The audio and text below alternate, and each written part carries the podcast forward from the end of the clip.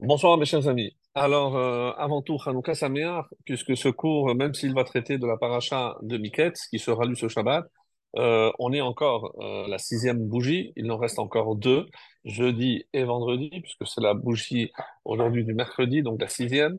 Et donc Hanouka Sameach, et nous sommes dès ce soir aussi Rosh Chodesh, Rosh donc Rosh Chodesh Mevorach. Alors, euh, il va être difficile donc de ne pas dire quelques mots de Hanouka, puisque euh, normalement, cette paracha, Miketz, est toujours lue la, la fête de, de, de Hanouka, et c'est relativement rare lorsque c'est la paracha de Vayeshev, comme ça a été le cas cette année, donc l'année, euh, la semaine dernière. Donc, pour avoir une idée, euh, en, en faisant le calcul, la, la paracha donc de Miketz n'a pas été euh, celle de la fête de Hanouka il y a exactement trois ans. Et avant cela, il y avait 23 ans qu'elle n'a pas été. Et la prochaine fois que euh, Miketz ne sera pas la paracha de Hanouka, parce qu'elle est quasiment tout le temps, c'est dans 17 ans, c'est-à-dire en l'an 5801. C'est le premier année de, euh, du 59e millénaire. Donc imaginez enfin, le début de 59e centenaire. Et le, la fréquence que nous donne nos Chachamim, c'est 4 ans en 40 ans. Donc voilà la fréquence à laquelle la paracha de Miketz ne tombe pas à Hanouka, puisqu'on terminera le vendredi, dernier jour de Hanouka, et donc la paracha de Miketz, exceptionnellement, donc ne sera pas lue euh, pendant la fête de Hanouka, avec toutes les allusions qu'on a déjà évidemment euh, euh, expliquées les années précédentes, avec plein de mots, plein d'allusions dans cette euh, dans cette paracha qui euh, nous renvoie à la fête de Hanouka. Donc on ne va pas s'attarder sur ça. Et il y a aussi une invitée spéciale, parce que dire que la paracha de Miketz tombe quasiment toujours la fête de Hanouka, ça veut dire que la Haftara qui euh, correspond à la paracha de Miketz est rarement lue, puisque c'est toujours remplacé par la Haftara de euh, Hanouka, Roni Vesimchi, celle qu'on a lue la semaine dernière. Donc, euh, il faudra attendre 17 ans pour que ce cas se représente, et c'est pour ça que j'ai choisi également de commenter un peu le passage de la Haftara. Alors, je vais vous dire de quoi elle parle, et tout le monde va évidemment se dire, ben oui, c'est connu, oui, mais ce qui est moins connu, c'est que c'est la Haftara qui, euh, normalement, est lue pour la paracha de Miket. De quoi s'agit-il? C'est dans le livre des rois, c'est lorsque, suite à un, rêve fait par le roi Salomon, où euh, il a une révélation et Dieu lui demande qu'est-ce qu'il voudrait que Dieu lui octroie. Et euh, il demande lève shoméa, un cœur qui écoute. Autrement dit, le Rachamim m'explique que c'est la sagesse. Et comme il a donné la bonne réponse, en quelque sorte, il va avoir la sagesse, la richesse et la prospérité, puisque il va avoir donc une bénédiction exceptionnelle et juste après, donc, euh, Vaïkatz, le début de la Haftara, il se réveille, Vahi Miketz, donc il y a un rêve, il y a aussi la sagesse, comme on va le voir avec Yosef, qui non seulement euh, saura interpréter le, ou plutôt les rêves de Pharaon, mais il trouvera aussi une solution pour euh, remédier à ces sept années de famine qui s'annoncent extrêmement dures puisque euh, on va aussi essayer de réfléchir et d'essayer de comprendre comment avec tous les devins, les magiciens, les sorciers dont était entouré le pharaon, personne n'a trouvé une réponse cohérente qui, euh, ma foi, vous allez certainement vous demander, mais quand on parle de vaches, on parle d'épines, de blé, je veux dire, donc euh, de là à faire le lien avec la nourriture, ça s'impose. Comment imaginer que aucun de ces sages n'a pu faire le, le- le parallèle et se dire que ici on parle de nourriture? Donc ça, c'est une question qu'on va essayer aussi de traiter ce soir. Et l'autre question qui est extrêmement difficile, comment le roi Salomon, lorsque il se réveille et il se rend compte d'ailleurs, comme dira le texte, qu'il comprend les oiseaux, il comprend les chiens, il comprend le langage des animaux, et ce de là, euh, c'est de là qu'il euh, se rend compte qu'il a une sagesse exceptionnelle parce que il comprend le langage des animaux.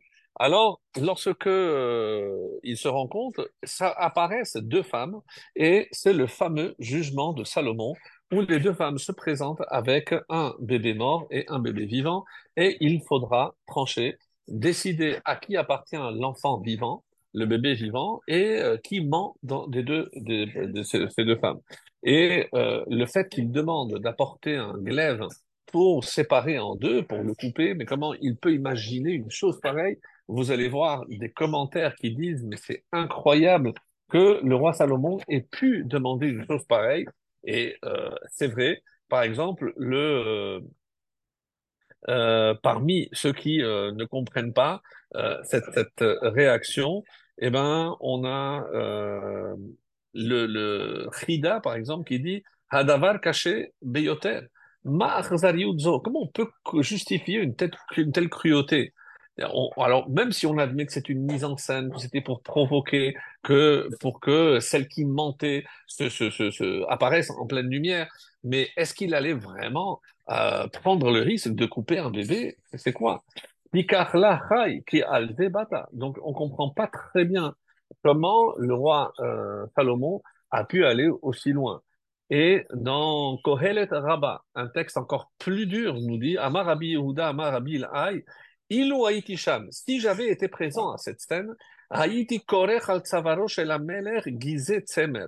J'aurais pris des rouleaux en laine et pour le mettre autour du cou. Mais du cou de qui? Du roi. Ve'aiti chonek, les commentaires disent, pour l'étouffer. Mais comment tu peux dire une chose pareille? Donc Rabbi Yehuda est tellement étonné qu'il aurait voulu tuer le roi Salomon de ses propres mains. Mais jusqu'où on peut aller? C'est incroyable ce qu'il dit. Et il continue que chez Omer, prenez-moi un glaive. Imaginons un instant que la mère, la vraie, la miséricordieuse, celle qui a vraiment de la peine pour cet enfant, si elle n'était pas intervenue, elle dit non, non, non, ne le coupez pas, donnez-lui, laissez-le vivant. Mais si personne n'avait parlé, est-ce qu'il aurait vraiment coupé l'enfant en deux? Alors. Alors, d'après ce commentaire de, donc, euh, donc euh, Kohelet Rabbah, si cette femme n'était pas intervenue, alors quoi? Le roi Salomon aurait exécuté, il aurait tué un bébé, il aurait coupé en deux. Qu'est-ce qu'on peut imaginer? Et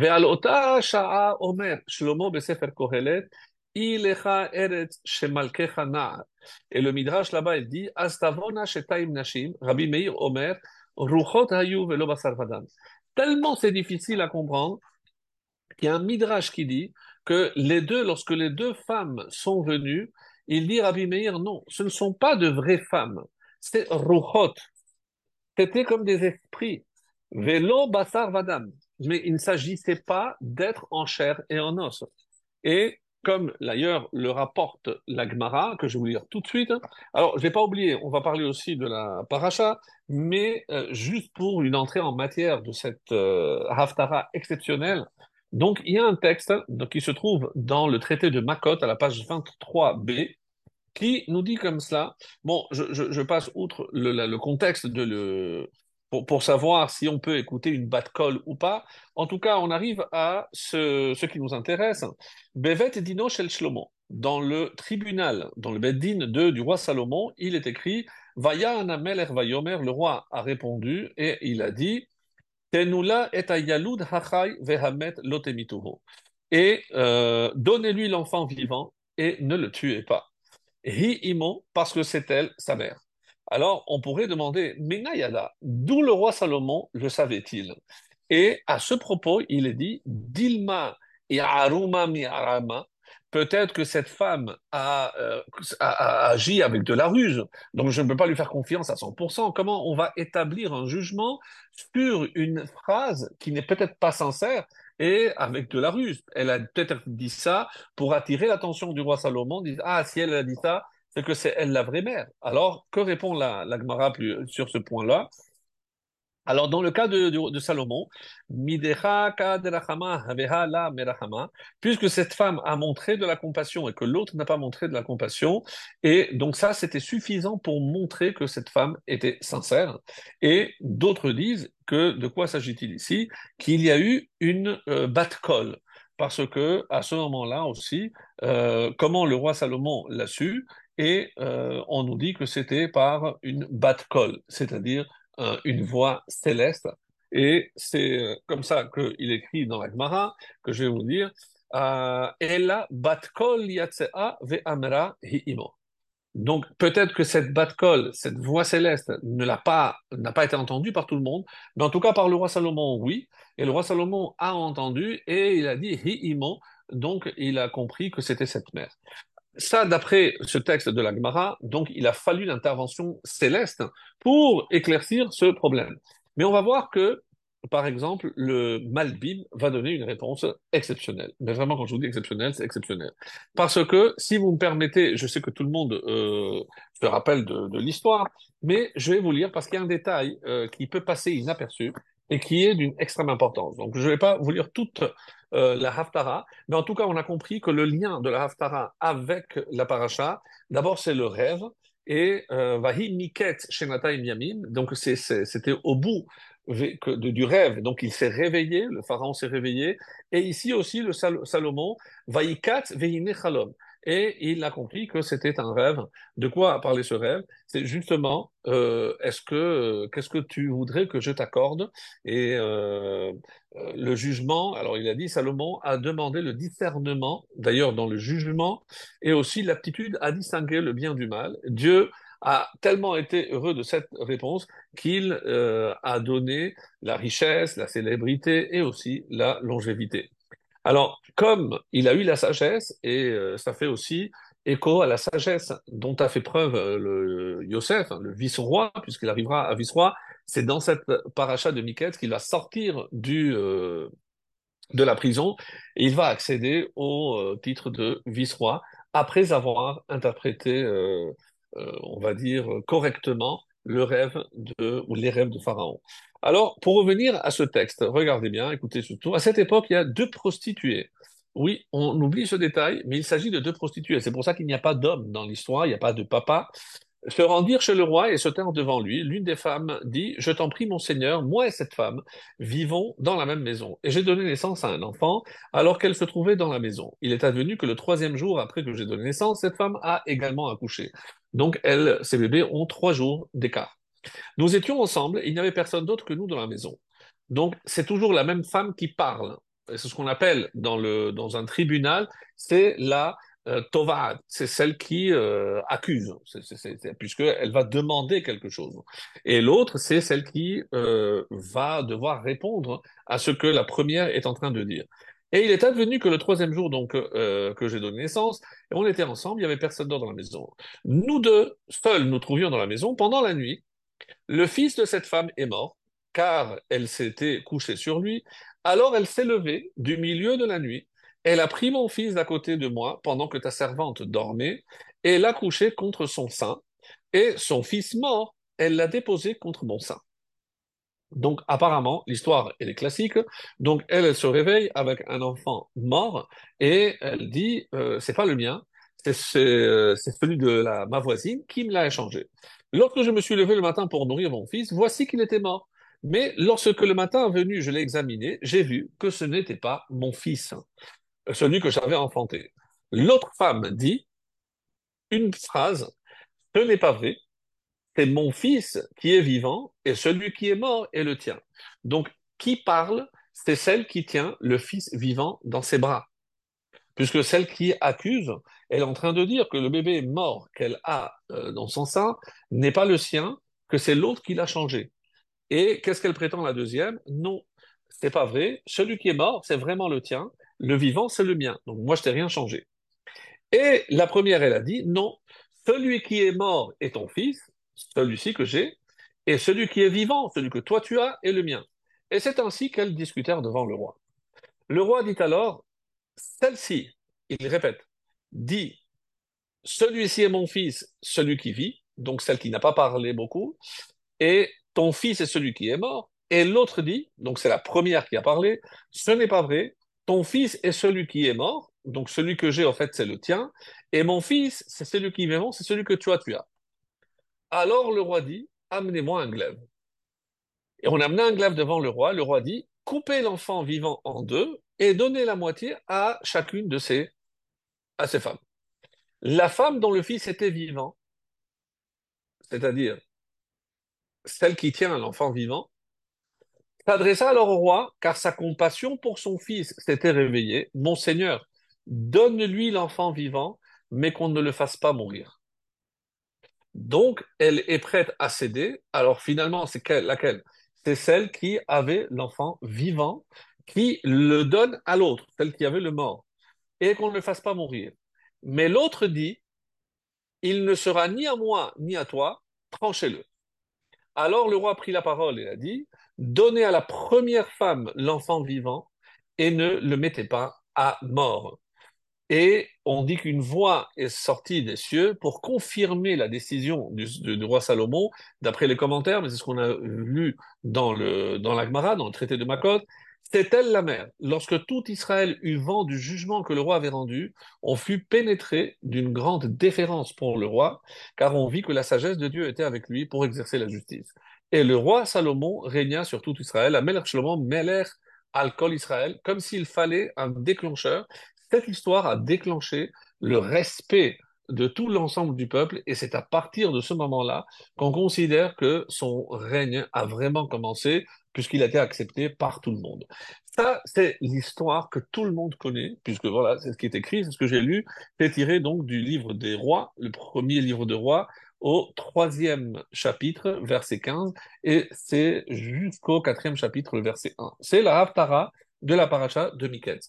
Alors, c'est vrai encore une fois qu'on n'a pas rarement l'occasion d'en parler.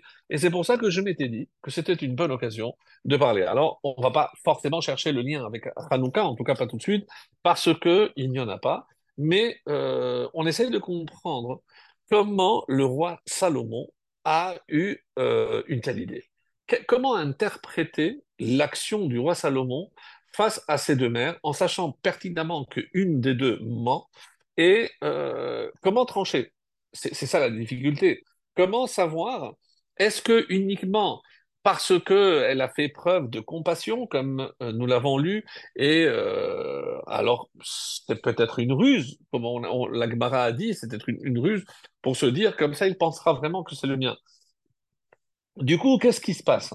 Et c'est parmi les nombreuses questions qu'on peut se poser sur ce passage, c'est toute l'histoire. Parce que si cette femme, donc je répète, donc il y a une femme avec un bébé mort, qu'est-ce qu'elle prétend? C'est que pendant la nuit, c'est l'autre qui l'a changé et c'est elle qui détient son vrai fils vivant.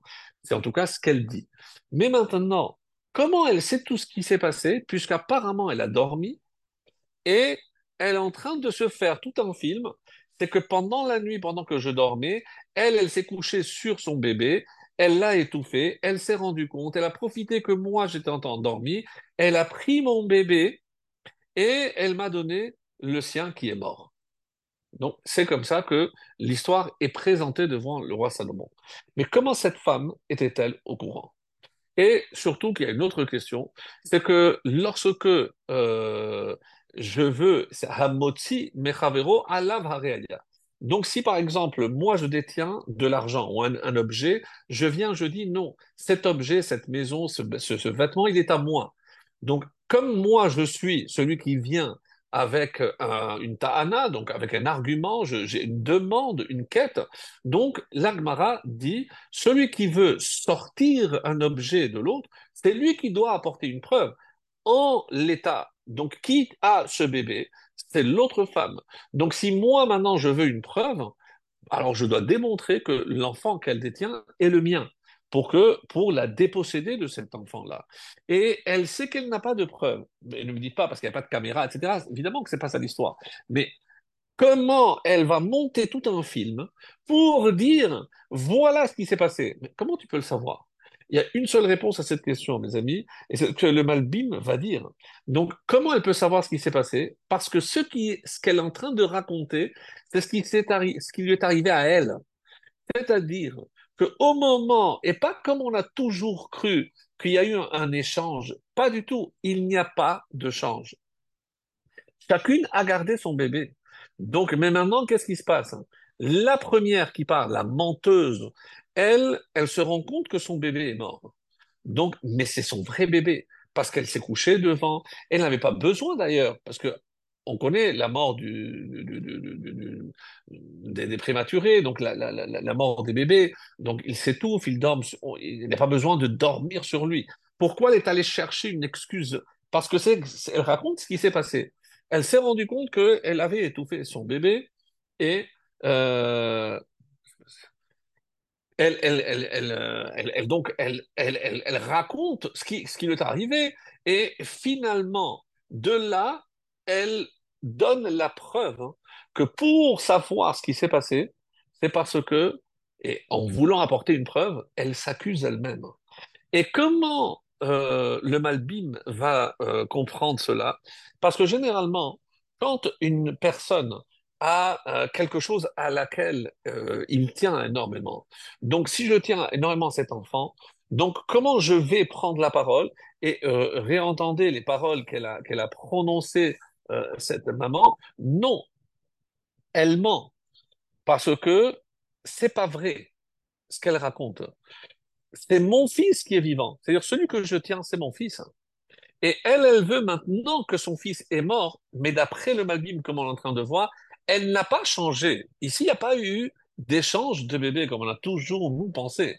C'est que elle, elle raconte ce qui s'est passé et elle veut maintenant avoir le bébé de l'autre.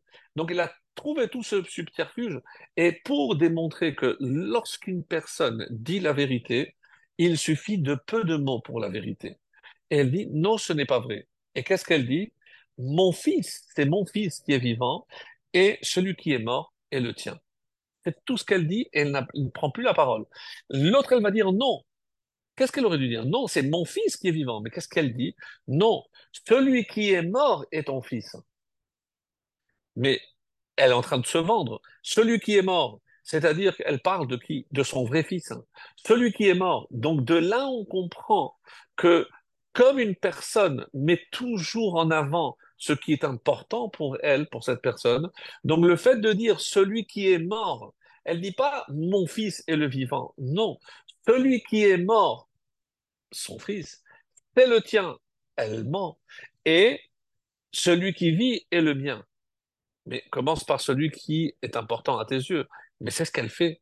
Et c'est pour ça qu'elle dit, celui qui est mort est le tien.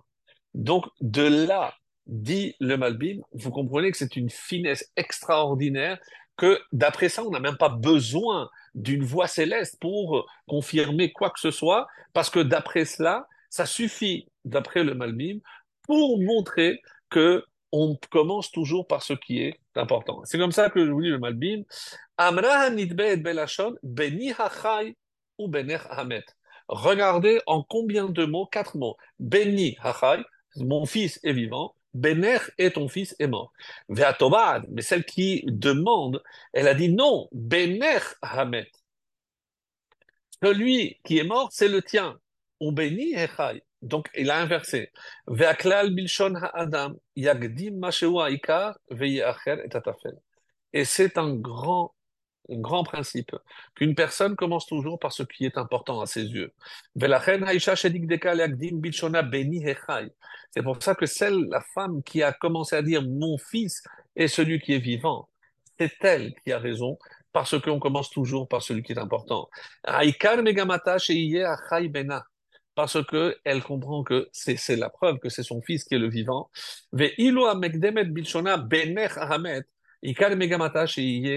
Hamet ben Chaverta, velo bena. Donc elle s'en fout finalement de celui euh, qui est vivant. Donc elle, tout ce qu'elle veut, celui qui est mort, c'est le tien. Mais, mais pourquoi? Parce que j'essaye d'accuser l'autre. Je ne regarde même pas ce qui pour moi est important. La reine Shlomo José, c'est pour ça que on comprend pas pourquoi le roi Salomon a répété Zot Omeret, c'est-à-dire celle-là, qu'est-ce qu'elle dit? Béni Echai, vous êtes sûr? Et de là d'ailleurs, la Gemara dira qu'on apprend du roi Salomon que quand il y a un jugement, il faut répéter ce que les deux parties ont dit pour être sûr et certain que on a bien compris, et évidemment qu'on a bien entendu, mais pour savoir si l'autre a entendu ce que le premier a dit. Et ça, on le voit au quotidien, malheureusement, lorsqu'on reçoit des couples et euh, on, donne la parole à chacun. Et vous faites le test, vous faites vraiment, et euh, dis donc, bon, donc euh, tu as entendu ce que ta femme a dit, elle a dit ça? Non, c'est pas ce qu'elle a dit. Elle vient de dire, je répète ce qu'elle a dit, et il a dit non. Mais il ment pas, mais il n'a pas entendu de la même façon. Et quand on dit que c'est un problème de communication, parce que on ne veut pas entendre ce qui nous dérange. Alors, ici, c'est ce que la, la Gemara conclura. Du roi Salomon, on apprend que pour trancher, on doit répéter et être sûr et certain de ce que chacune des deux parties a vraiment voulu dire. amar Donc, je alors pour trancher, parce que, et on doit trancher la loi aussi, donc il prend un glaive.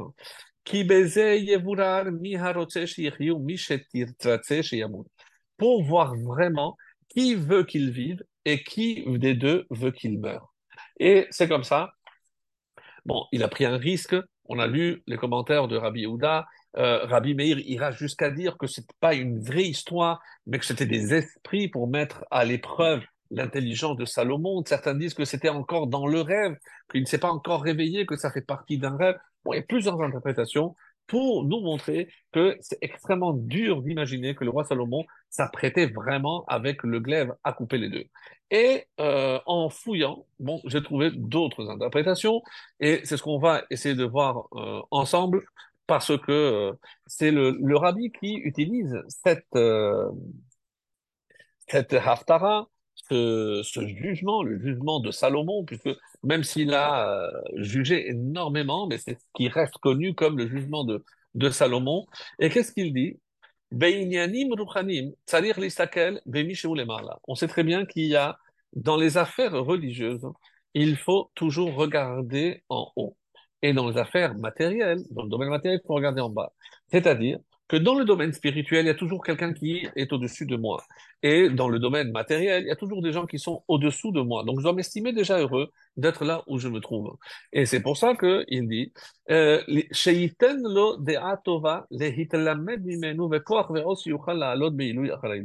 c'est pour ça que l'aspiration, la sheifa en hébreu, l'aspiration d'un homme doit toujours de s'élever, pas dans le domaine matériel, pour acquérir pour accumuler encore des biens. Non. Ta véritable aspiration doit être dans le domaine spirituel. Et mes amis, dans le domaine spirituel, on l'avait déjà dit, on ne se contente pas du minimum. Il n'y a pas un minimum requis. Dans le domaine spirituel, on le voit, donc cette, bête, cette belle fête de Hanouka, parce qu'on avait expliqué que les Hashmonaïm auraient pu se contenter. Il y a une halakha qui dit que s'il n'y a que de l'huile impure, alors j'allume avec de l'huile impure, et bon, c'est tout, il n'y a pas, euh, comme c'est marqué, dans un tzibour, pour une collectivité, on a permis, même si c'est un cas d'impureté, si tout le monde est impur et même l'huile est impure, alors on allume comme ça parce qu'il n'y a pas, d'autre choix. Mais les Hashmonaïm ne sont pas contentés et ils sont allés fouiller et chercher. Et parce qu'ils sont allés chercher, Hachem les a récompensés par la trouvaille de cette fameuse fiole qui, parmi les 600, plus de 600 réponses à la question mais le miracle, finalement, a duré sept jours et non pas huit, puisqu'il y avait de l'huile pour un jour, c'est vrai. Mais le premier jour, qu'est-ce qu'on célèbre? Le miracle d'avoir trouvé la fiole. Bon, en dehors du fait que le premier jour, il y a aussi un autre miracle, puisque l'huile ne s'est pas entièrement consumée. Bon, il y a, encore une fois, a 600 réponses, donc on ne va pas toutes les faire, je vous rassure.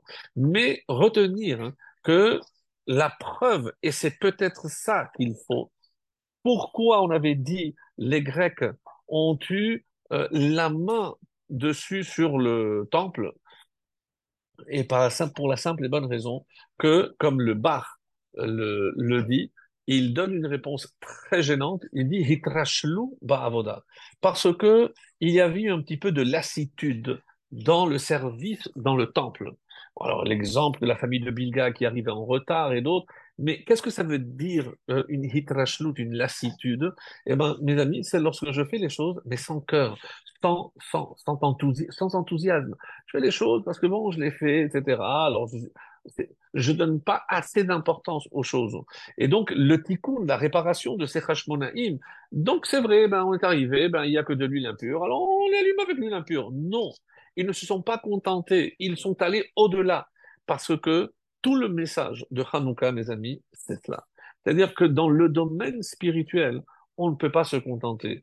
Vous saviez que l'alaha, il suffit d'allumer une bougie par soir. Alors pourquoi je vais en grandissant? Parce que j'embellis la mitzvah. J'ai pas, je ne me contente pas de poser des, bougies, mais je vais chercher une belle Hanoukia. Donc tout ce qui peut être pour fait pour embellir la mitzvah, eh ben je le fais. C'est la preuve que cette mitzvah, elle est chaviva, comme dit le Rambam, tellement les gens l'apprécient qu'ils font des efforts pour elle. Donc ici, euh, on allume à, la tombée de la nuit, à 5 heures euh, du, du, du, soir. C'est pas évident pour tout le monde, etc. Mais on s'efforce pour montrer l'amour, la chavivout de la mitzvah, parce que mes amis, c'est ça le tikkun. Ce qui s'était passé, c'est qu'on a commencé à sentir une certaine lassitude, et dès que la lassitude était là, eh ben, des ennemis sont rentrés et nous ont dit, ben, si vous faites mal votre travail, alors dehors, nous on prend euh, les lieux, on prend possession des lieux. Et donc, pour déposséder les Égyptiens, les Égyptiens pour déposséder les, les Grecs de, euh, du temple, eh ben, il a fallu justement faire preuve d'un enthousiasme au-delà de euh, la normale. Et ça, c'est tout le, le sens de, de, ce miracle extraordinaire. Alors, le, le rabbi nous dit, euh, Kavanat Shlomo, c'est dans une sikha, ce qu'on appelle sikha Yechidut, donc des, quand il recevait en Yechidut, en tête à tête des personnes, il y avait toujours quelqu'un qui prenait des notes et on a fait apparaître ce texte-là. Et, il est dit Kavanat Shlomo lo haïta shel gizru. Donc, lorsque, écoutez bien parce que c'est très très beau, quand le, roi Salomon a dit on va trancher, on va couper l'enfant, il ne s'agissait pas d'un acte physique, même si je ne dis pas comme Rabbi Meir que c'est, euh, ce sont des esprits ou un rêve. Non, je, parle de, de, de, deux femmes en chair et en os. Et alors quoi? Elle a les matzav chinuchi shel gizro. Écoutez bien, parce que c'est, je pense, un des plus grands principes dans le domaine de l'éducation. Et puisque Hanouka, c'est Hachinour, c'est l'éducation, je me suis dit que c'était vraiment l'occasion de revenir sur ça, parce que d'après le rabbi, je, pense, je ne sais pas s'il y a en une phrase, en une idée, une, on va dire, euh, un, principe tellement fort dans le domaine de l'éducation, comme il va en sortir de cette, euh, de cette anecdote avec ces deux femmes. Qu'est-ce qu'il veut dire?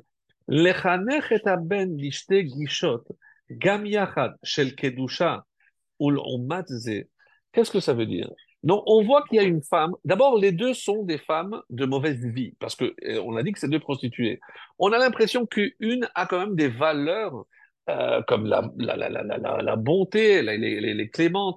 L'autre, elle est plus cruelle. Elle, elle n'hésite pas à mentir devant le roi Salomon. Donc, c'est quand même une femme, on va dire, d'un niveau spirituel beaucoup plus bas que la deuxième. Et qu'est-ce qu'il veut dire, Salomon? Couper en deux. C'est-à-dire, maintenant que on n'arrive pas à trancher, et je sais que évidemment une des deux ment, alors prenez cet enfant et partagez-le. Ça veut dire partagez-le? Donc vous allez vous le partagez une semaine l'une, une semaine l'autre, comme on fait aujourd'hui, là, allez-nous, avec les parents qui divorcent, un petit peu toi, un petit peu moi. Mais vous imaginez, qu'est-ce qu'elle a dit, cette femme-là? Elle a dit non. Qu'est-ce qu'elle refuse Pourquoi? Les matzav chez nous, les Pourquoi? Parce que moi, la, première femme qui est miséricordieuse, elle ne ment pas, elle, elle va donner une éducation qui euh, va se refléter évidemment chez son fils parce que elle veut que son fils aussi euh, ça, ça, ça, ça euh, se rattache à la vérité, à la clémence, à la miséricorde, et non pas la cruauté ou au mensonge. Donc elle a une forme d'éduquer cet enfant. Mais il y a aussi les ombadze, mais on sait qu'il y a le contraire chez l'autre.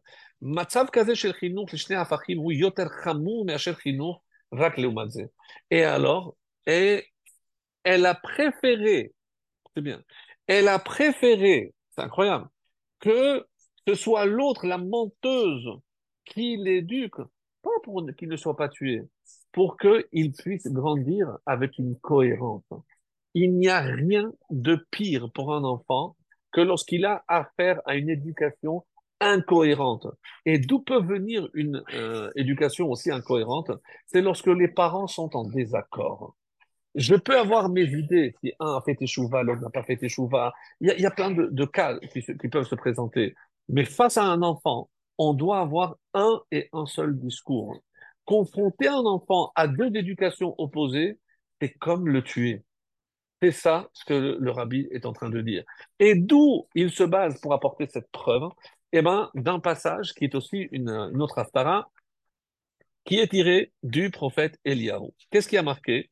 Lorsque le peuple suivait les, euh, les, sacerdotes, les, prêtres de Baal, de la Avodazara, à un moment donné, un avis, il en a marre. Et il a dit, Admatai, jusqu'à quand Jusqu'à quand vous allez rester entre deux chaises? Il faut choisir. Qu'est-ce qu'il aurait dû dire? Mais vous ne pouvez pas euh, aller au temple, venir faire des sacrifices et aller après faire la fête avec, euh, avec une idole. Donc, soyez cohérents, restez avec, avec Dieu. Pardon, c'est pas ce qu'il dit. Ima Baal, si vous pensez que le Baal a raison, alors allez, allez, allez chez lui. Mais comment C'est comme si je me levais, je disais, écoutez, ça sert à rien de faire semblant de faire Shabbat lorsque je sais que euh, vous allez faire les courses l'après-midi. Alors c'est laisser tomber la synagogue. De toute façon, ça sert à rien. Allez euh, au foot, allez faire les, les, les, trucs, les courses et faites ce que vous avez à faire. Mais aucun rabbin n'aurait osé avoir un tel discours. Mais pourtant, c'est ce que Yahuanavit est en train de dire. Et qu'est-ce qu'il raconte? Et c'est pour ça que le rabbi rajoute L'amrot yoter. Mais quoi? Je vais inciter les autres à faire la avodazara? Non. Avala poser mit cacher la chose. Pourquoi? Parce que je vais faire la avodazara. Mais à un moment donné, lorsque je vais être cohérent et sincère avec moi-même, je vais arriver à un mur, comme Abraham. Et à ce moment-là, je pourrais faire teshuva. Mais quel est le problème de celui qui est entre deux chaises? C'est que pour lui, tout va, tout va bien dans le meilleur des mondes. Donc, il ne pourra jamais faire teshuva parce que pour lui, il fait le, ce qui est correct.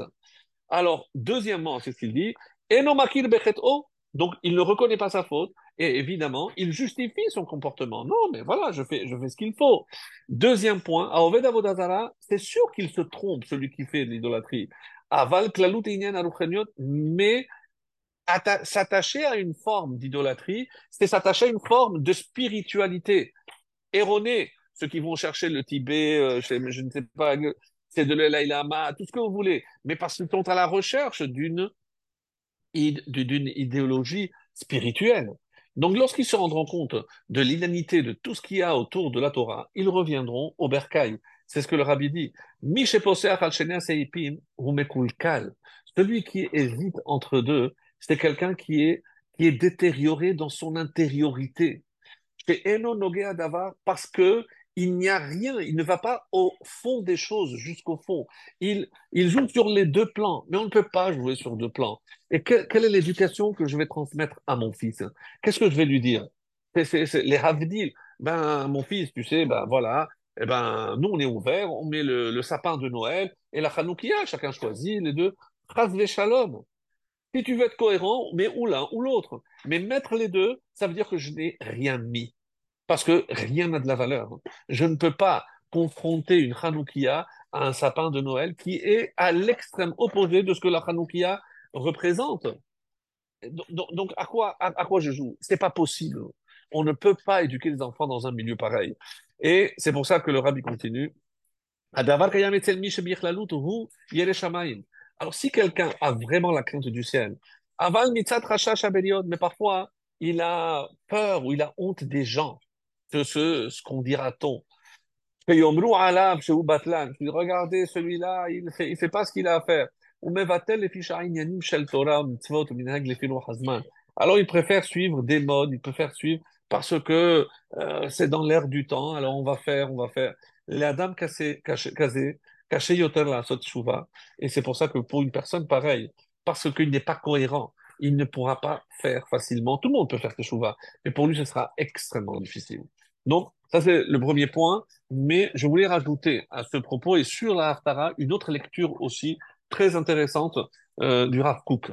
Le Rav Kook euh, se base sur euh, ce jugement du roi Salomon et il dit finalement qu'est-ce qu'on a ici? On a un fils, un fils qu'on veut couper en deux. Qui est ce fils? Donc c'est le fils qui reste vivant c'est-à-dire le peuple juif, le peuple d'Israël.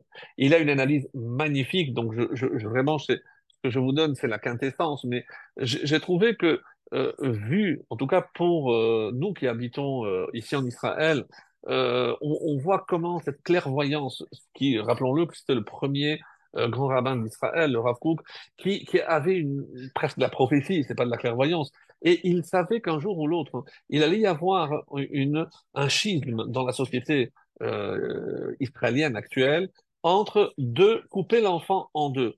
Qu'est-ce que ça veut dire? D'un côté, ce qu'on appelle ici les religieux, et de l'autre côté, bon, en bon français, on dit les séculiers, c'est-à-dire les chilonimes, les non-pratiquants. Donc, il a senti. Et c'est vrai que la question est très, très difficile. Pourquoi? Parce que je sais très bien que si dans un sac ou dans un corps humain où il y a un membre euh, qui, qui est gangréné, eh ben, je suis obligé de le couper pour, pour sauver le reste. Donc, ça veut dire que je me sépare de l'autre. Alors, la question est, est-ce que lorsque, au sein du peuple juif, je sais qu'il y a une partie de la population qui risque de contaminer l'autre, alors pour sauver celle qui est encore intacte, est-ce que je dois me séparer littéralement? Donc ça, c'est le problème soulevé d'après le, le Rav en tout cas, c'est une lecture euh, magistrale, magnifique de ce passage. Et c'est pour ça que en recherchant un petit peu euh, sur cet Haftara, on, trouve vraiment des, pierres précieuses. Et il apporte deux avis. Alors, c'est vrai, ceux qui disent non, il faut couper, et c'est, euh, par exemple, euh, il donne un exemple en Hongrie, il y a à peu près déjà 150 ans, en 1868, il y avait une majorité de juifs qui commençaient à être libérales. Et qu'est-ce que les juifs dit, dit pas orthodoxes, parce que le mot n'existait peut-être pas encore, mais les pratiquants ont eu peur de l'ampleur que commençait à avoir ce mouvement et ils ont décidé de se séparer. Alors on connaît la suite. C'est tout ce mouvement libéral, ben, c'est perdu, ils ne sont plus, il n'y a plus de juifs. C'est ceux qui se sont finalement assimilés. Est-ce que, en restant près d'eux, est-ce que je prends le risque pour les sauver de me mettre en danger ou pas? C'est une question à laquelle on n'a pas de réponse, mes amis. C'est ça la difficulté. Parce que de notre côté, on va voir par exemple Rabbi Shimshon Raphaël Hirsch qui va prendre une, euh, une décision un peu, semblable et, euh, et pour lui, il était obligatoire de faire partie de la petite communauté qu'il venait de créer, donc en s'écartant des autres. Donc, mais on a euh, l'opinion, par exemple, d'un rave de Würzburg, si je prononce bien, qui s'appelait Yitzhak Dov Bamberger, et il n'était pas d'accord avec ça. Et il disait que dans une vraie communauté, il doit y avoir des gens euh, pratiquants et des gens aussi qui ne sont pas pratiquants. Ça, c'est une vraie communauté. Alors, sur quoi il se base? Sur le mot Tibour. Tibour, c'est tzadikim, Benonim et Rechaim. C'est les initiales. Tibour, dans un Tibour, il y a des gens tzadikim, des Benonim, on espère comme nous tous, et des Rechaim, mais aussi ceux qui ne font pas ce qu'il y a à faire. Mais ils font partie du Tibour. Et L'opinion aussi de Rav Naftali Tsevi euh, Yehuda Berlin, qu'on connaît sous le nom du Netiv, il était à la tête d'une grande yeshiva de Vologine en Lituanie. Et pour lui, écoutez bien, parce que c'est des mots très durs, une communauté séparée est aussi atroce que des glaives enfoncés dans la chair. D'où il prend cet exemple, et c'est pour ça que le Rav s'inspire, le glaive que Salomon a voulu utiliser pour séparer le peuple juif ne peut pas être séparé. Si je sépare, couper cet enfant en deux, c'est le tuer. Le peuple juif ne peut pas être séparé.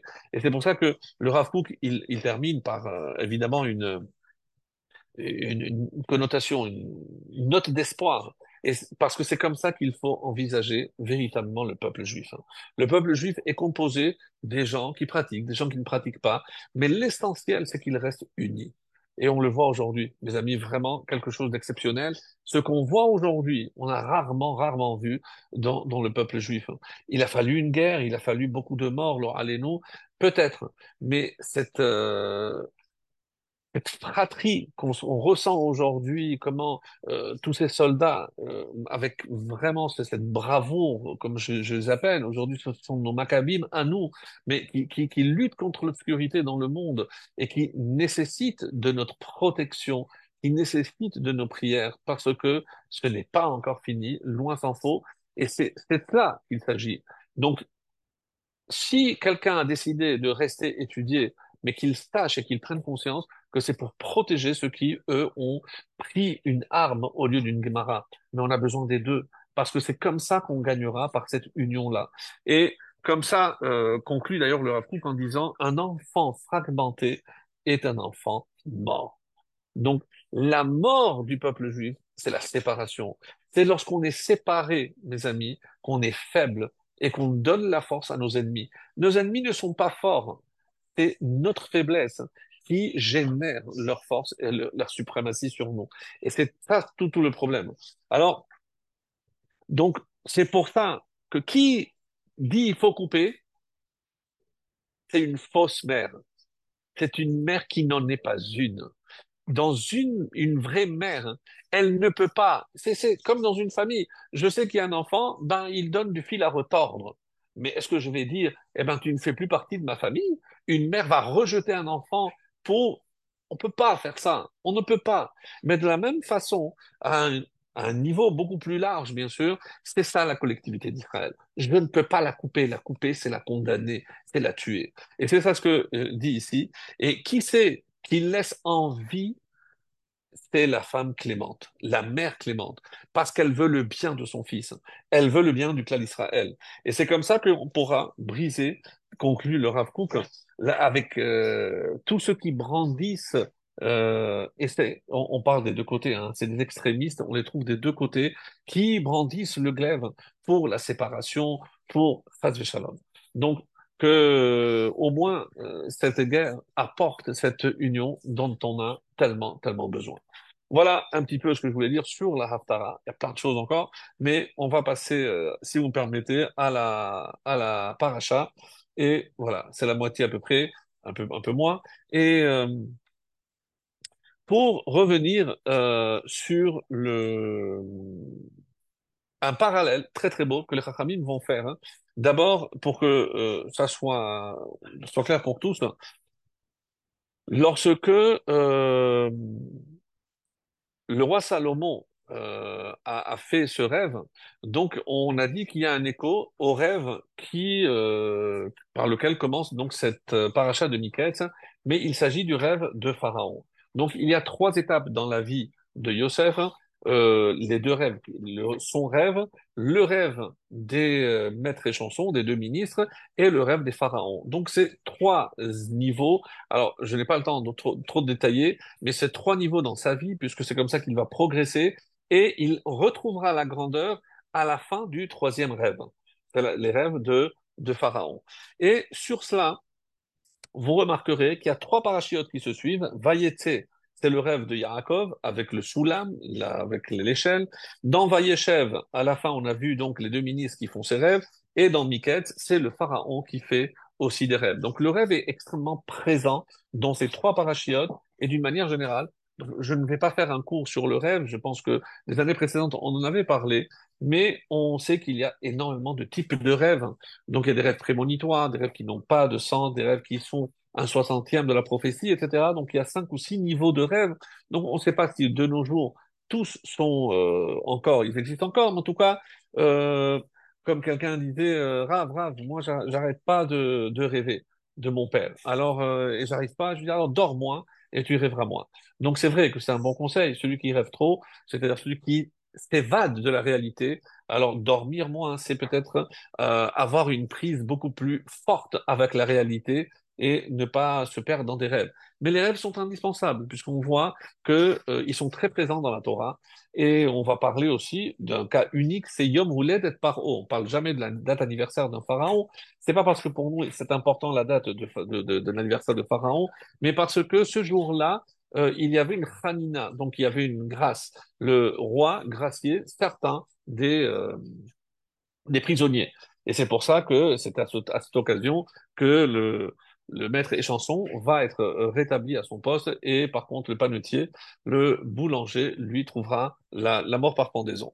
Alors, parmi les différentes explications, donc le Horachaim pose une question aussi que euh, en citant un, passage dans Iyov, Ketz Stam la Quand on parle de Ketz, Ketz, Vaïkatz, c'est une fin, c'est la fin de quelque chose. Alors, qu'est-ce que c'est? Il a mis une fin prochaine à l'obscurité. Donc le réveil, c'est aussi sortir de l'obscurité.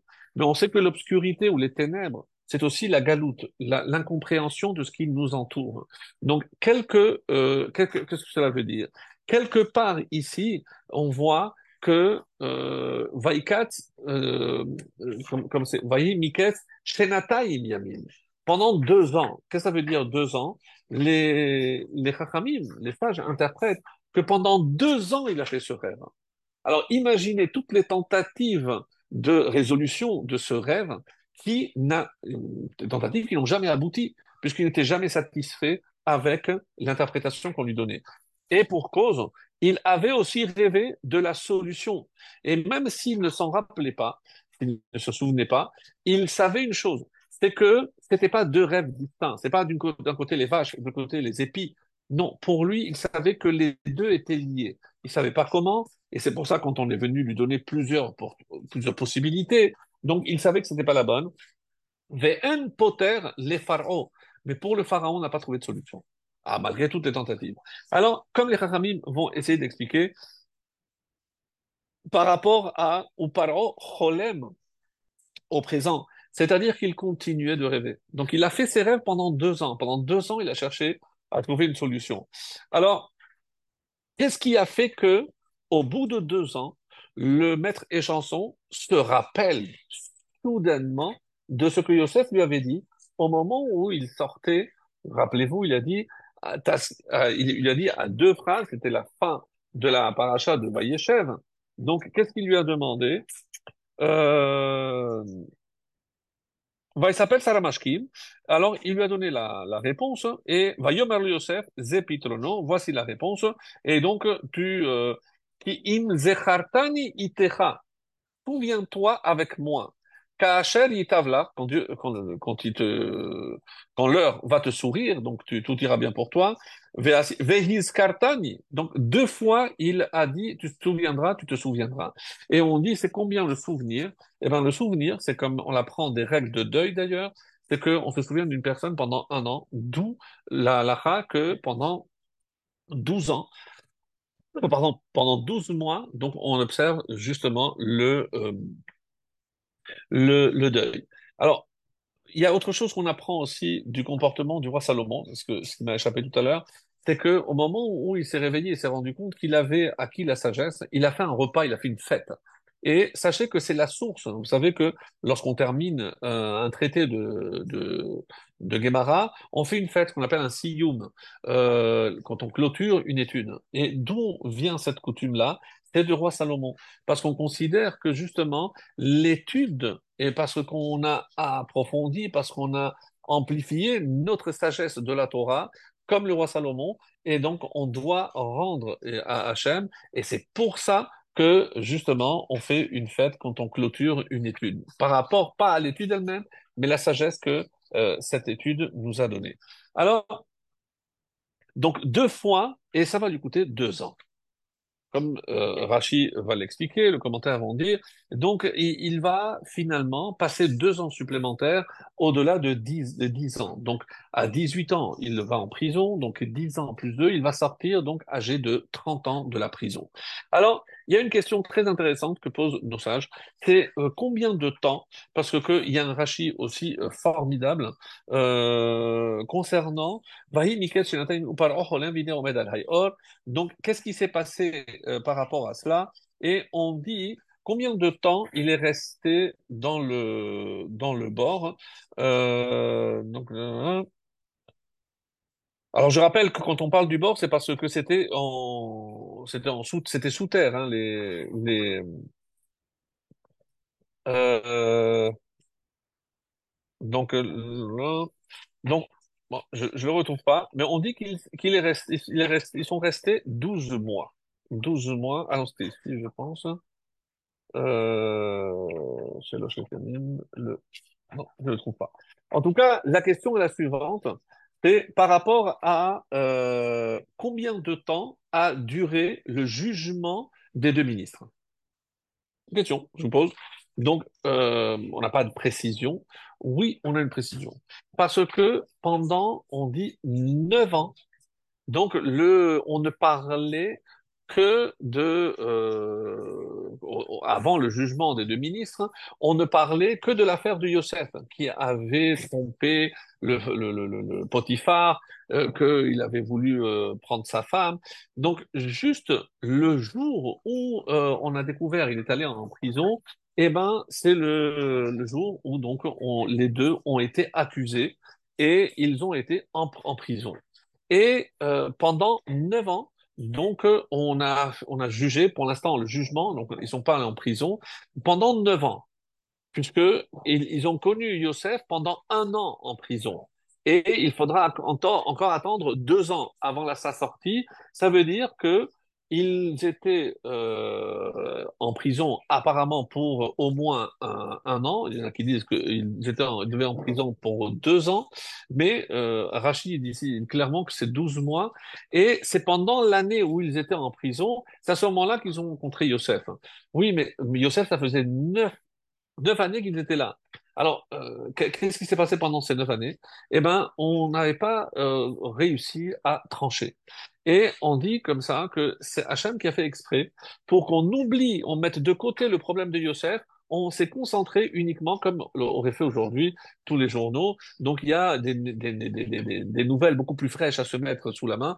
Donc on ne parlait que de ces deux ministres qui avaient un. Euh, de quoi on parle ici? Une mouche dans le verre de, vin et l'autre on a trouvé une petite pierre dans le pain qu'il avait servi dans la farine. Donc, euh, et la, la, la, punition est, est, évidente. Pourquoi?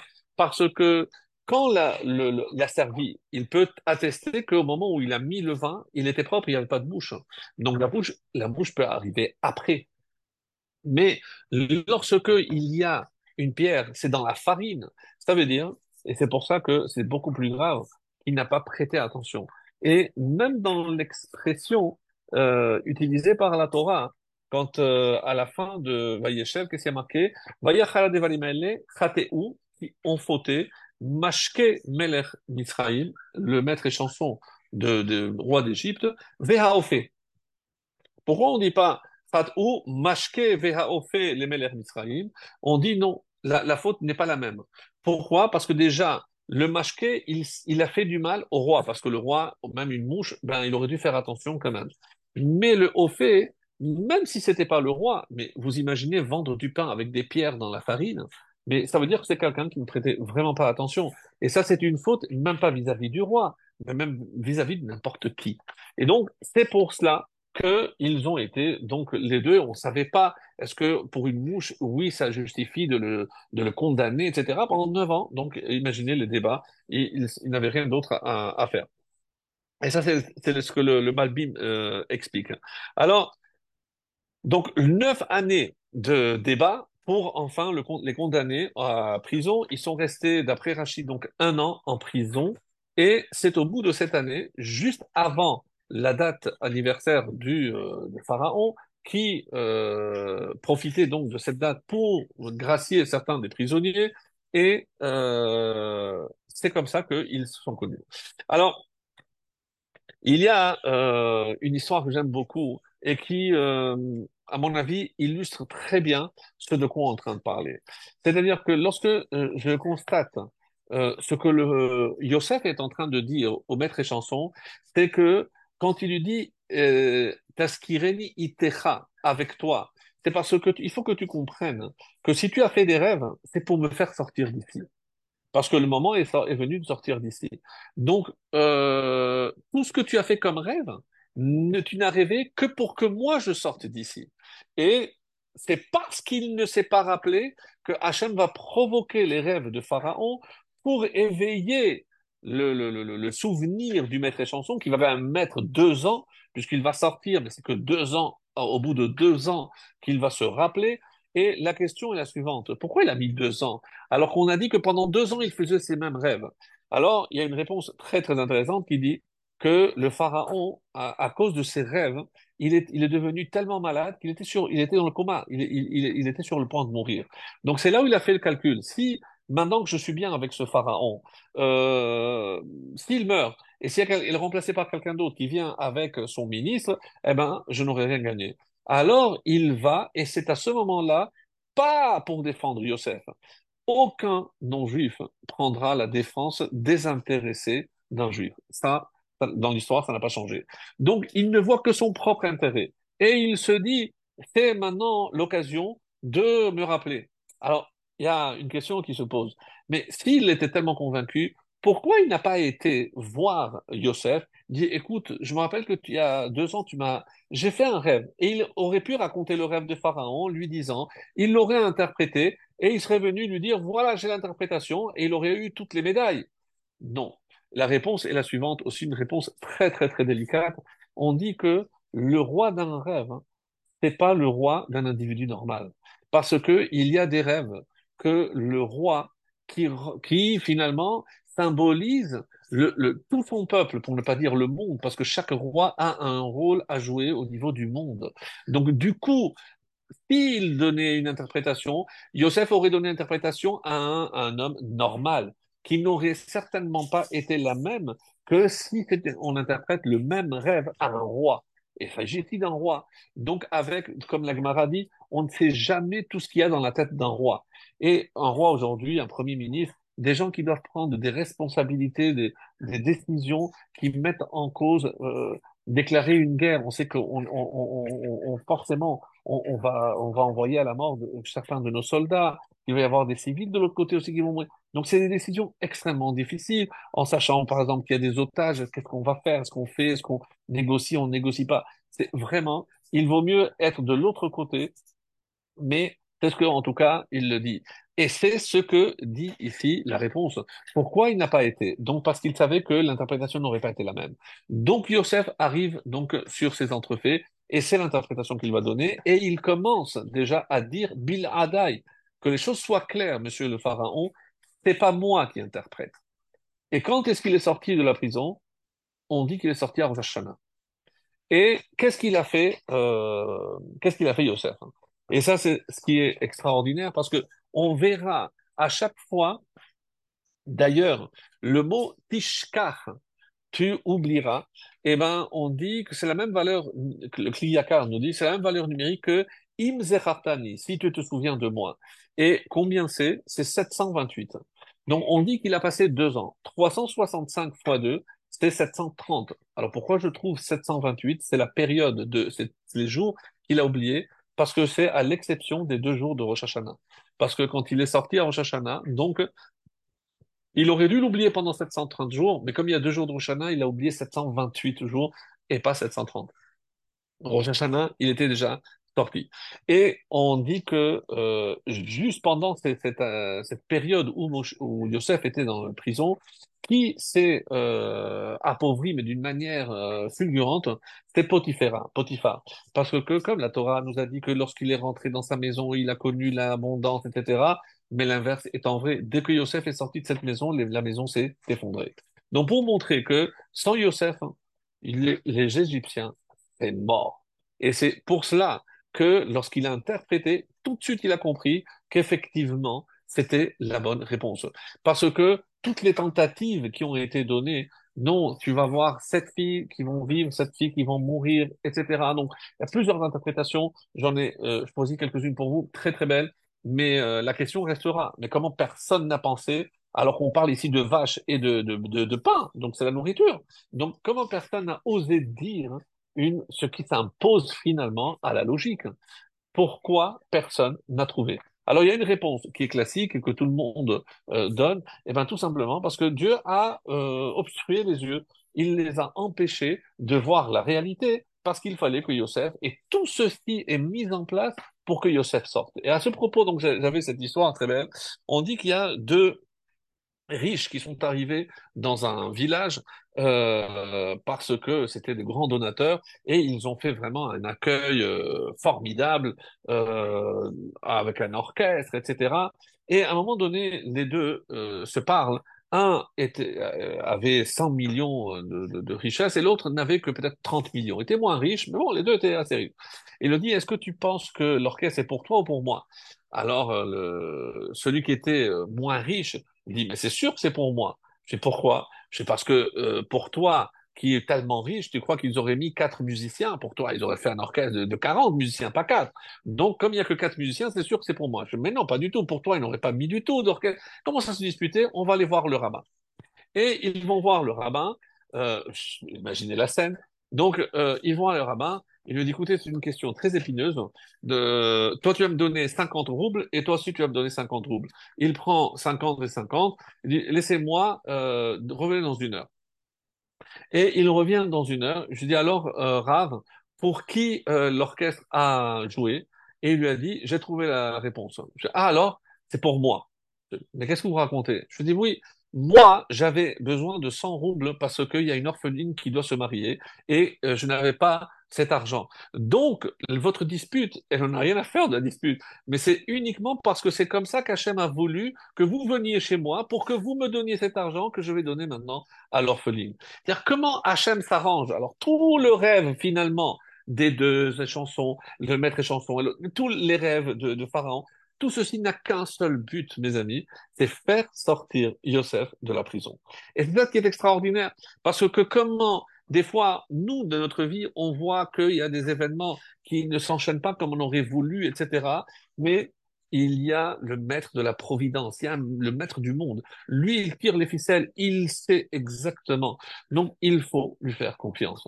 Et des fois, on a la chance de voir comment, justement, à l'issue de ces... Euh, cet enchaînement d'événements, eh ben, il y a eu l'issue que Dieu a voulu, et c'est que à la fin, forcément, ce sera bon pour nous. Et même si pendant la période de, de, de, d'incompréhension, on ne voit pas très clairement les choses. C'est comme ça qu'on peut dire. Maintenant, par rapport justement à euh, à, cette famine annoncée par Yosef. Hein. Rabbeinu Bechaye fait un calcul et nous dit combien devait durer cette famine Pas 7 ans, 42 ans. Il apporte des preuves, etc. Mais vous imaginez la, la famine pendant 42 ans, mais tous les Égyptiens seraient morts. Donc ils doivent leur existence à Yosef. Hein. Yosef qui va se préoccuper parce que sachant qu'il y allait y avoir des années de famine, et finalement il n'y aura pas sept, parce que son père va arriver, donc évidemment il y a une interruption, il y aura à peine deux années, mais pendant ces deux années, donc il va montrer la hauteur. Alors, il monte au pouvoir à l'âge de 30 ans, il va mourir à l'âge de 110 ans. Donc, pendant 80 ans, Yosef va diriger l'Égypte. on avait donné des explications, comment expliquer qu'un personnage d'un tel calibre, où le Zohar dit, ça dit Yesod Olam, on parle de Yosef, qui est la base du monde, comment il a pu euh, gérer un pays comme l'Égypte? Alors, sachez que, bon, à part ça, euh, l'Égypte, c'est pas comme nous on le pense, et c'est ce qu'on va expliquer maintenant. Alors, comment ne pas imaginer, et ça c'est très intéressant par rapport à un midrash très beau qui dit que El Toledot Yaakov Yosef, voici les descendants de descendants de Yaakov, Yosef. Et le midrash profite de cette phrase pour dire que tout ce qui est arrivé à Yaakov est arrivé à Yosef. C'est-à-dire qu'ils partagent énormément de points communs par exemple, les deux sont nés, je ne dis pas toute la liste, elle est très longue dans le Midrash, mais les deux sont nés circoncis, les deux avaient une, main, une maman stérile, les deux mamans ont eu deux enfants, les deux ont, maman ont eu des difficultés pour mettre euh, euh, au monde. Il y a les deux, un a été haï par son frère, Yosef aussi par ses frères. Hein. Donc euh, a cherché à le tuer, les frères ont aussi cherché à tuer Yosef. Hein. Les deux étaient euh, des bergers. Euh, ils ont été euh, bénis de richesses. Euh, les deux sont, ont quitté la terre d'Israël pour en dehors d'Israël. Ils ont eu des enfants. Et ce qui est intéressant, c'est que les deux ont atteint la grandeur à travers un rêve. Pour Yosef, c'est clair, puisque c'est le rêve de notre paracha, le rêve de, Yosef, de, de, de Pharaon. C'est comme ça, grâce à ça, qu'il va sortir. Il va atteindre la grandeur. Mais pour Yaakov, oui, c'est le premier rêve dont on a parlé dans la paracha. Donc on avait dit que dans la, la, la, la première paracha, de euh, bah, avant Vayeshev. Donc, on, on euh, il, il, est, il a fait le rêve de l'échelle à ce moment-là. Donc, euh, et, c'est ça ce qui a, euh, euh, en, fait, en, quelque sorte, décidé du sort extraordinaire de Yaakov. Alors, pour revenir au, au rêve de Pharaon, et ça sera euh, notre conclusion, donc on a parlé de la conquête de sept peuples, de sept... et chaque, chaque fois on apporte des preuves, hein, donc c'est pas que on a inventé, c'est sûr qu'il y a des preuves à tout ce qui a été dit, et on va même jusqu'à dire que quand on parle de parotte, c'est on parle de la femme. Pourquoi on parle toujours qu'il devait avoir des filles? Parce que Piria Verivia, pas parotte dans le sens de vache, mais des femmes qui, euh, qui, euh, conçoivent et qui reproduisent. Donc là, on parle des femmes, puisqu'on sait que d'après l'Agmara, les deux fonctions essentielles d'une femme, euh, il y, a des exemples à cela, c'est la procréation, donc euh, avoir des enfants, et les hatil me'achet, et faire en sorte que l'homme n'est pas affauté en allant ailleurs clairement. Et donc on dit que ça c'est Parot, c'est Piria Verivia, et Chibolette, le pain, puisqu'on a vu par exemple qu'à Yosef, on a dit tu contrôles tout sauf le pain. Et comme Rachid dit, le pain, c'est c'est euh, la femme. Alors, le mec d'Ava dit, et ça c'est la réponse à la question, comment personne n'a trouvé la, interprétation aussi simple? C'est que pour eux, il était inconcevable la famine en Égypte. On, dit que c'est le seul pays au monde qui n'a pas besoin de pluie. Parce que grâce au Nil, et le Nil, quand, quand on regarde le début de la paracha, Pichon, quand il y a des fleuves, quatre fleuves qui sortent du Gan Eden, le premier c'est Pichon, on dit que c'est le Nil. Et Kegan Eden, Kegan Hashem Mitzrayim. Quand euh, Lot regarde Sedon, on compare Gan Hashem, le Gan Eden, à Mitzrayim. C'est-à-dire on n'a pas besoin de pluie. Donc on dit que la terre d'Égypte est comme le Gan Eden, parce qu'on n'a pas besoin d'une de la pluie. Et c'est extraordinaire quand Dieu dit Loke Eres Mitzrayim, en parlant de la terre d'Israël, elle n'est pas comme la terre de Mitzrayim pas en négatif, mais en positif. Parce que la terre d'Égypte, elle peut se passer de la pluie, la terre d'Israël, non. Parce que si vous ne respectez pas, va avatem, donc il n'y aura pas de pluie et vous pourrez mourir. Donc, ne vous, c'est pas comme la terre d'Égypte. Donc, pour eux, il était inconcevable qu'il y ait la famine. Donc, même si c'était l'interprétation la plus évidente, mais pour eux, il n'était pas question. S'ils avaient parlé de la famine, qu'est-ce que ça suppose? Tellement que le Nil aurait dû s'assécher pour qu'il y ait la famine. Mais le Nil, c'est la divinité. Comment on va dire au pharaon, on va se présenter devant lui pour lui dire, eh ben, sache que notre Dieu est mort. C'est pas possible de dire une chose pareille, parce que c'est sa tête qui, bah, c'est lui qui. Donc personne n'a osé dire, même s'il voyait une évidence, mais personne n'a osé dire cette vérité. Et comme Yosef, évidemment, s'est rendu compte, par quoi il commence? Elohim, Bilhadai. Non, non, non, non. C'est pas moi qui vais interpréter, c'est mon Dieu. Et mon Dieu, il va venir, lui, pour te dire que ton Dieu est fini. Quand ah, les diplés, la première, c'est laquelle? On s'attaque à la divinité qui est le Nil par le sang.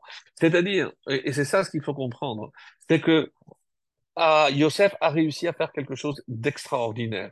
Donc, lorsque il dit, mais s'il y a quelqu'un, roi Elohim, mais comment Le pharaon, qui ne croit pas en notre divinité, lui, il parle de Elohim. Ça, c'est la force de Yosef. C'est que Tamani Elohim, on dit quand il a parlé à son père, euh, Hachem, il m'a placé en Égypte. Non, comment les maîtres nous disent Tamani Elohim. J'ai placé Elohim en Égypte. Tout le monde connaît. J'ai imposé la Mila, j'ai imposé le Shabbat, j'ai imposé la, la, la, Hachem. Donc, ce que les Grecs viendront tous pour annuler. Parmi les décrets, quel est un des décrets incompréhensibles? Comme dit Mégalère Moncotte, on avait parlé de ça, c'est une guerre contre Yosef. Mais à quel niveau? Yosef veut montrer au monde entier que c'est Dieu qui dirige ce monde. Il a réussi, même si ça lui a mis quand même 80 ans, peu importe, mais il a réussi à faire comprendre à l'humanité, c'est l'Égypte de l'époque, que en dehors de ce que eux croyaient être une divinité, il y a le Dieu qui est par-dessus tous. Et c'est ce qu'il dit à son père Samani Elohim.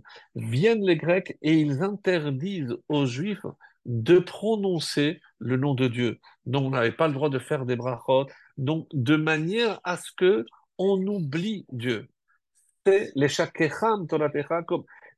pour nous faire oublier l'essentiel. C'est quoi l'essentiel? C'est la présence divine. Mes amis, c'est ce qui ressort de cette paracha, c'est la grandeur de Yosef, la réussite de Yosef, Ishmakliar. Qu'est-ce qui a fait qu'il a, qu'il a réussi? Pas parce qu'il est devenu riche, parce qu'il est devenu important, non. Sa vraie réussite, c'est parce qu'il a réussi à imposer le nom de Dieu dans le monde. Et si nous, on mène une guerre pour montrer au monde que c'est Dieu qui le dirige, eh ben, on sera, nous, les soldats de Yosef, et là où Yosef a réussi, eh bien, espérons, Bezrat Hashem, que si les Hashmonaïm, les Maccabim ont réussi contre les Grecs, nous, à notre époque, on va réussir contre tous nos ennemis qui veulent effacer le nom de Dieu de notre bouche. Eh bien, on dira pas simplement à Israël Chai, mais chez Ma Israël, comprenez que c'est Hachem qui dirige le monde et nous, on est là pour le rappeler justement à toute l'humanité.